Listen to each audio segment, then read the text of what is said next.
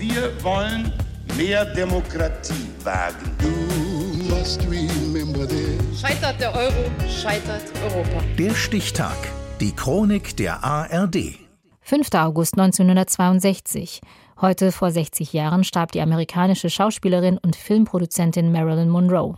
Siegfried Tesche. Als man Marilyn Monroe am 5. August 1962 in ihrem Haus fand, lag sie nackt auf dem Bett, das Gesicht nach unten, mit Telefon in der Hand. Zuvor drehte sie gerade einen Film, Something's Gotta Give, mit Dean Martin. Something's gotta give, something's gotta give, something's gotta give. Der Film wurde nie fertig. Marilyn kam permanent zu spät oder sie war krank. Um John F. Kennedy am 19. Mai in New York ein Ständchen zu singen, war sie allerdings gesund genug. Happy Birthday.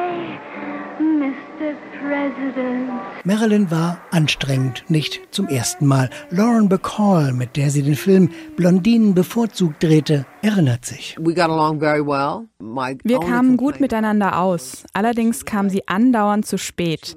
Es war hart, jeden Morgen herumzusitzen und zu warten. Üblicherweise eine Stunde. Sie war nicht gemein, aber sie erschien mir immer ein bisschen verloren. Verloren, das war sie von Jugend an. Der Vater akzeptierte sie nicht. Die Mutter musste in die Psychiatrie. Norma Jean Mortensen, so ihr Geburtsname, wuchs in Pflegeheimen, Waisenhäusern und bei einer Freundin der Mutter auf. Es ist furchtbar, wenn man so einsam ist und besonders unter so vielen Menschen. Können Sie das verstehen? In der Schule stotterte sie. Um dem Waisenhaus zu entkommen, heiratete sie mit 16 und schmiss die Highschool. Sie modelte und posierte für Kalender. Als ich gemodelt habe, erschien ich auf den Titelseiten von Männermagazinen.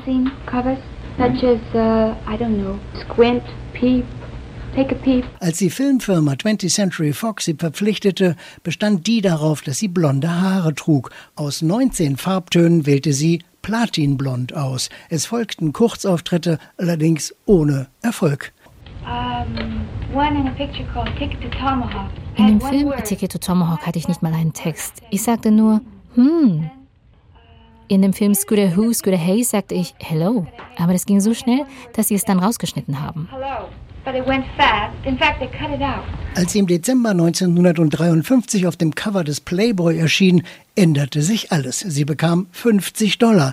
Der Verleger verdiente 250.000. Die ehemalige Brünette wurde zum Sexsymbol. Schon in dem Film Niagara war sie fast nackt unter der Dusche zu sehen. Das verflickte siebte Jahr bestand aus vielen Anspielungen. Sie werden es mir vielleicht nicht glauben, aber es verlieben sich andauernd Männer in mich. Doch, das glaube ich. Merkwürdig. Stellen Sie sich vor, alle wollen dasselbe von mir. Das glaube ich auch. Ja, alle wollen Sie mich sofort heiraten. Ich weiß gar nicht warum. Als der Verleih zur Premiere in New York eine 15 Meter hohe Figur von ihr mit wehendem Kleid enthüllte, diskutierten selbst Fans, ob das nicht zu weit ginge. Vorbild ist eine Szene, in der sie auf dem U-Bahn-Schacht steht. Oh, spüren Sie auch den Luftzug von der U-Bahn? Ach, ist das nicht himmlisch? Ehemann Joe DiMaggio ging es zu weit. Er trennte sich von ihr. Auch der Schriftsteller Arthur Miller ließ sich 1961 von ihr scheiden.